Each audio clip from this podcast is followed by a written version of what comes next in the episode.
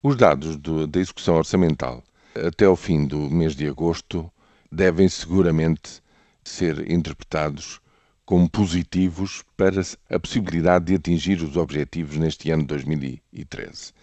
Depois de dois anos muito conturbados, nos quais em 2011 só uh, foi possível fazer o que tinha que ser feito graças a muito grandes uh, receitas extraordinárias. E depois de 2012, que efetivamente uh, representa um ano em que houve alguma transigência e os objetivos ficaram um bocadinho ao lado, desta vez, feitas as contas, a 8 dos 12 meses do ano, vemos que existe um déficit acumulado numa lógica de caixa, mas eh, esse déficit não vai além de 4.800 milhões. 500 milhões de euros abaixo do mês anterior de, de, de julho. Ora bem, 4.800 se tivermos em conta que o objetivo final é 9 mil milhões, que o objetivo em setembro é 7.300 milhões, é forçoso reconhecer que há aqui uma folga, que há aqui uma, eh, digamos, uma margem de manobra, eh, embora possa sempre haver surpresas e, enfim, as informações que a Direção-Geral do Orçamento nos vai dando mês a mês não nos permitem, por exemplo, saber se há, se há despesas pendentes que tenham sido adiadas ou reprimidas de alguma maneira e que se tenham que concentrar nos últimos meses do ano. Uma coisa é certa: os números até agora dizem-nos que houve uma grande contenção, para dizer cortes tremendos, no investimento público nas dotações de capitais,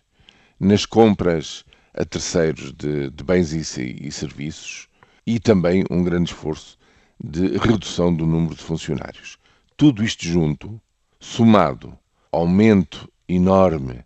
das receitas em sede de IRS e também, surpreendentemente, um aumento das receitas em sede de IRC,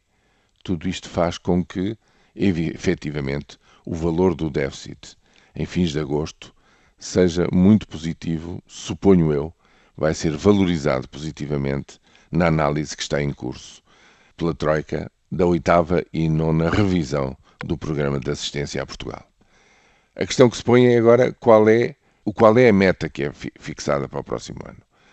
Bom, e se neste ano tudo indica que o degrau de descida terá sido na casa de 1%, eh, na descida do déficit, eu julgo que por tudo aquilo que nós temos ouvido ultimamente, tanto do Eurogrupo como recentemente na voz do presidente do Banco Central Europeu, não vai haver grande transigência para que a descida seja um pouco maior de 1,5%. Porquê? Sobretudo, nem é tanto uma questão quantitativa, é sobretudo uma questão de qualidade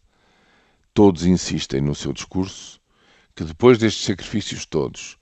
do aumento da carga fiscal, agora aquilo que o Estado português tem que provar é que é capaz efetivamente de descer de uma forma sustentada a sua despesa.